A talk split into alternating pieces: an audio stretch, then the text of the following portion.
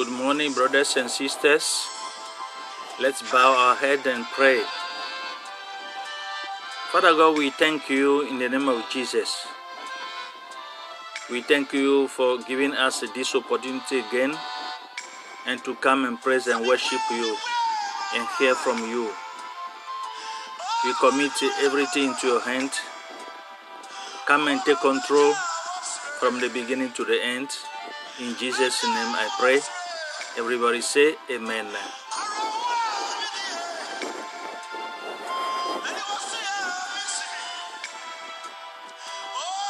Last Sunday,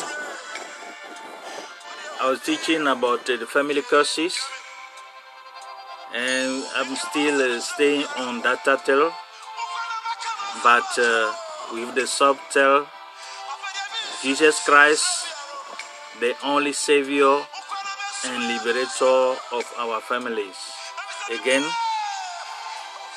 Jesus Christ, the only Savior and liberator of our families. Family spirit acts in a very subtle ways through negative words, wicked thoughts, division and quarrels, ignorance of our parents. Let me give you this testimony. In my paternal family, the grace of a happy marriage escapes us. This testimony is from somebody, is a, one of the brother. All of my aunts and uncles are single. And again, when uh, someone has a child, each child has uh, its father. Listen very well. We are inclined to alcohol, cigarettes, partying, and lightness. None of uh, my uncles and aunts seem to care. The testimony continues. I'm the only one. Little girls who have not yet had children yet. I'm approaching 30 years of age. I can hardly have a serious relationship. Men leave me for no reason or it is I who live because of too much suffering. I would like to so much uh, not to reproduce these same patterns of life which do not make me dream at all. How to do it, please? This is the question somebody was asking throughout his testimony. I'll let continue and see if uh, he or you can have the answer. Family curses uh, work through negative lyrics. Sometimes, if not all the time, we complain, think, or speak in a negative way, which is very dangerous for you. In addition to being uh, demanding negative words, undeniable lead to negative thinking. Our words are powerful vectors of blessing or and curses. So let us know how to make good use of them. Because negative words give the rights and power uh, to the spirit of families to operate in our lives especially when uh, they emanate from our parents, father or mother. When a father in his anger says to his son, you will always be good for nothing. Listen, he underweightly gives a right to a spirit of shame to follow his life. to follow the life of his son, which is very dangerous too. Wherever he uh, goes and whatever he does, teacher will feel um, useless. He will feel always useless because his father says he's good for nothing, even rejected, because he will be fought by this spirit to which his father gave the mission to fight him. You understand? His own father gave the mission to the family, that family spirit to follow his son to destroy his life. So let's point out this wicked thoughts. Sow a thought, you will reap an act. Sow an act, you will reap a habit. Sow a habit, you will reap a character. Sow a character, you will reap a destiny. This is from uh, Stephen Covey, uh, the writer. So let's continue. As a man, we are always also spirit, and we often work with our spirit, our thoughts. What we struggling things about can happen.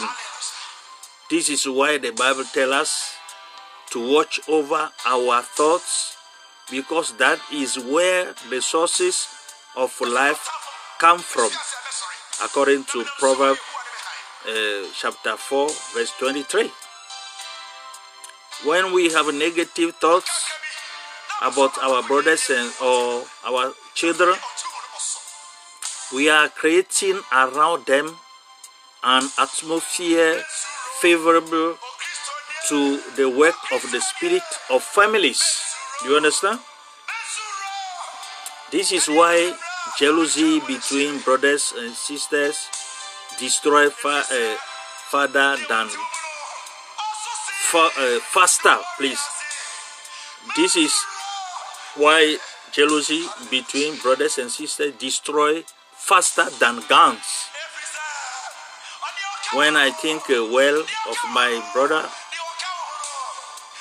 of my mother, of my father. It is like a prayer that I make go up to God in His favor. On the other hand, when I have in my heart the desire to see Him, for I invited a spirit of fellow to act in His life. The spirit of family very often acts through the modes, the characters of our family members. Let's point out this again, uh, another uh, things, the division of cares among families. Our lives are full of disasters that never happened. In uh, a family where there is love, peace, and understanding, there is uh, the spirit of God, of, of God please, and family spirit cannot act properly. Let me repeat this for you. In a family where there is a love, peace, and understanding, there is the spirit of God, and family spirit cannot act properly. Are you hearing me? Good. They, they need a total climate of confusion and division to better infiltrate and rule. Don't allow them.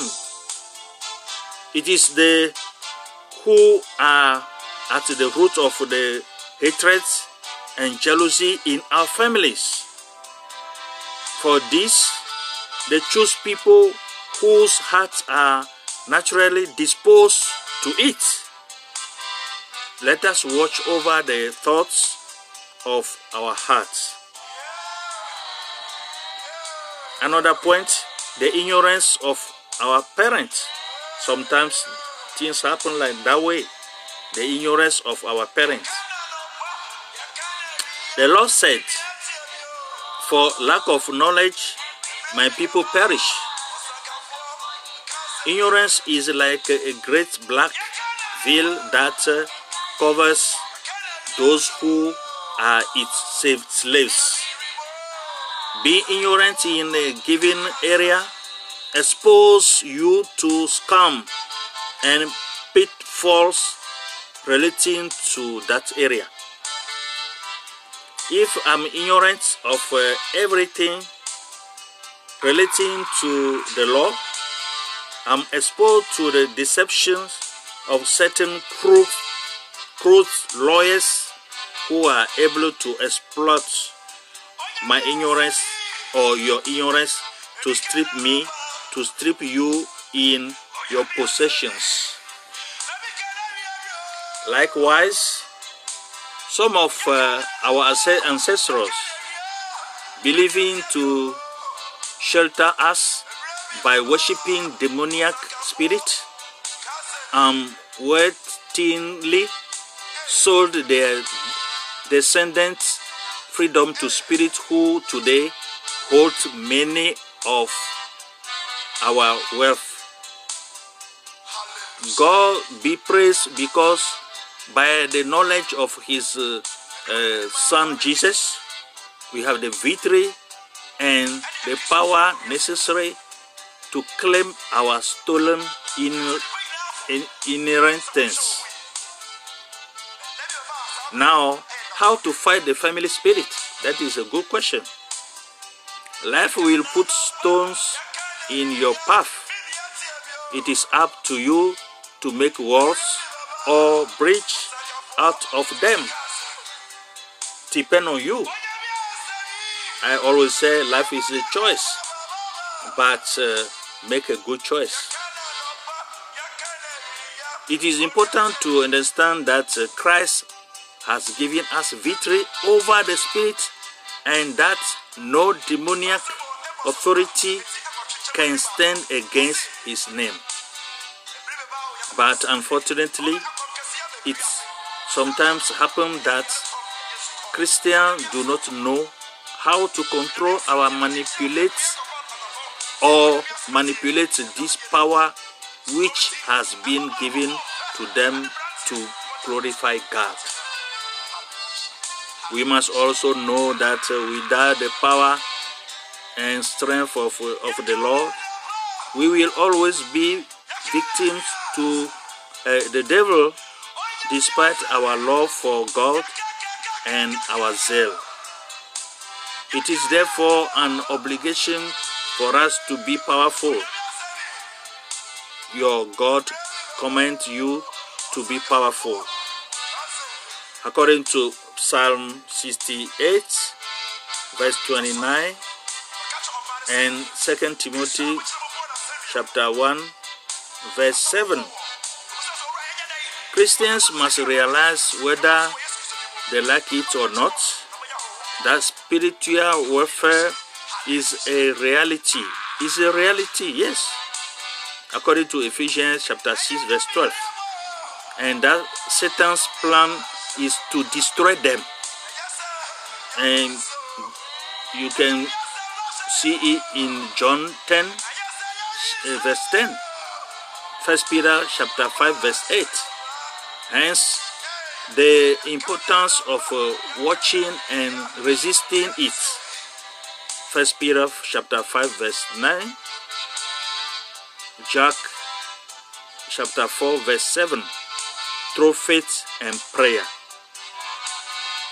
As in the book of Genesis, Satan had power, Genesis 3, mm, Satan has power over the earth only because Adam Adam gave it to him.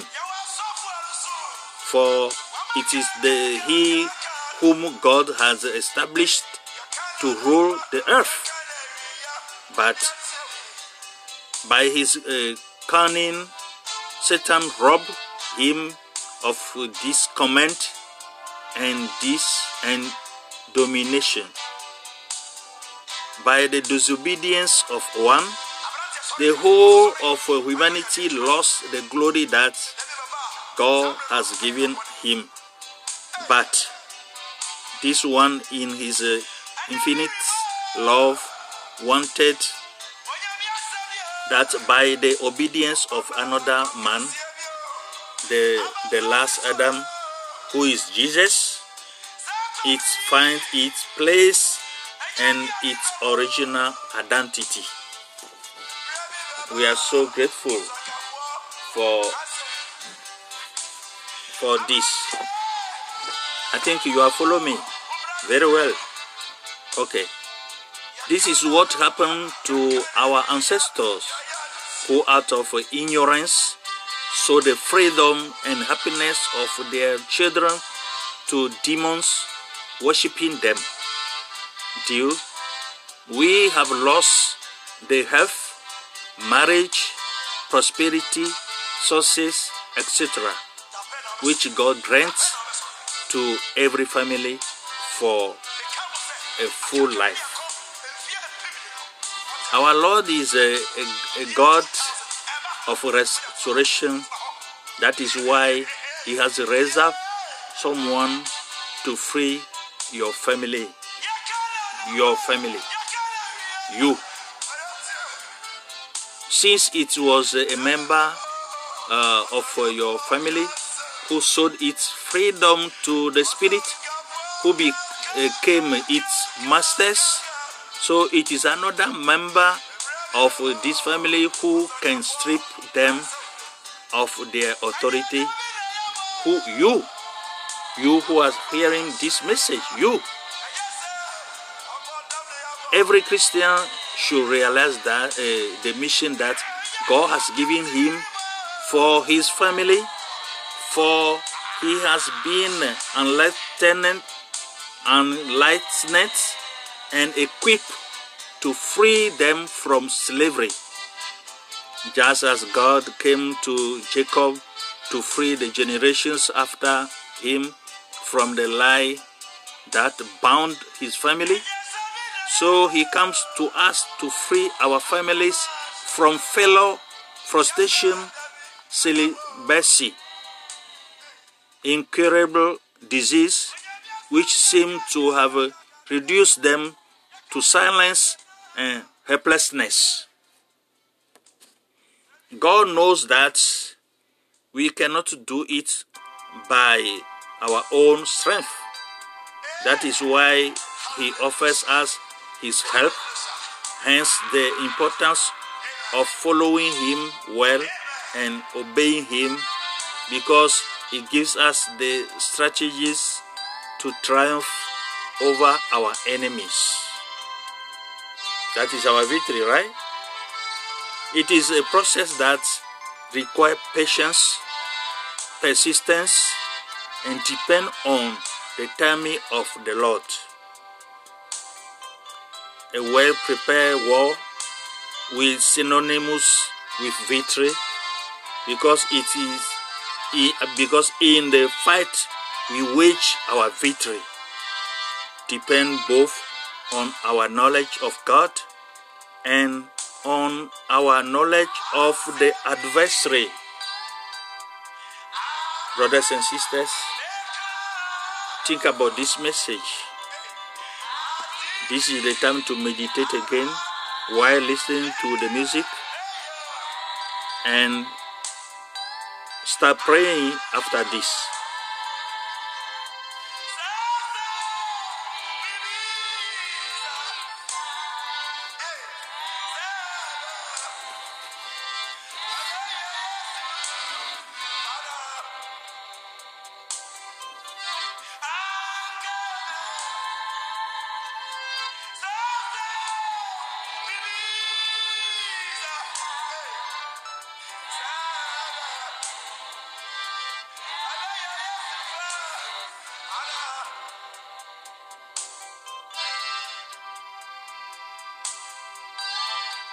Don't forget the title was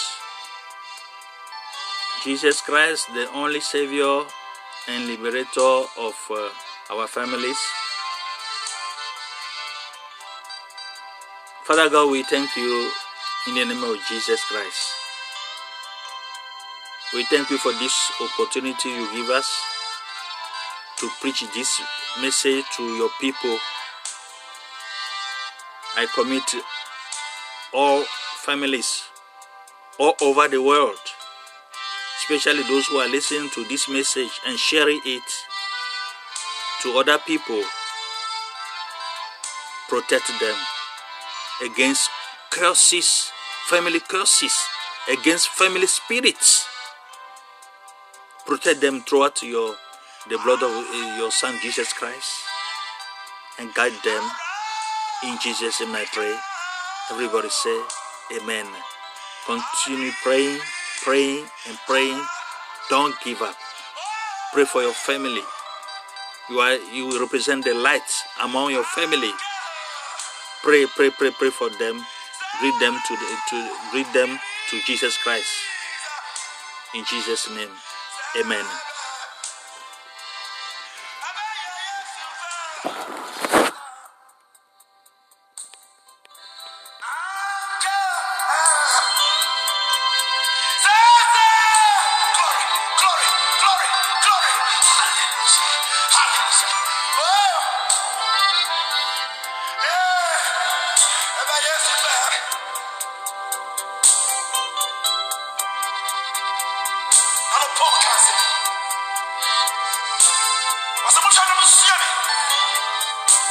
check is a sham.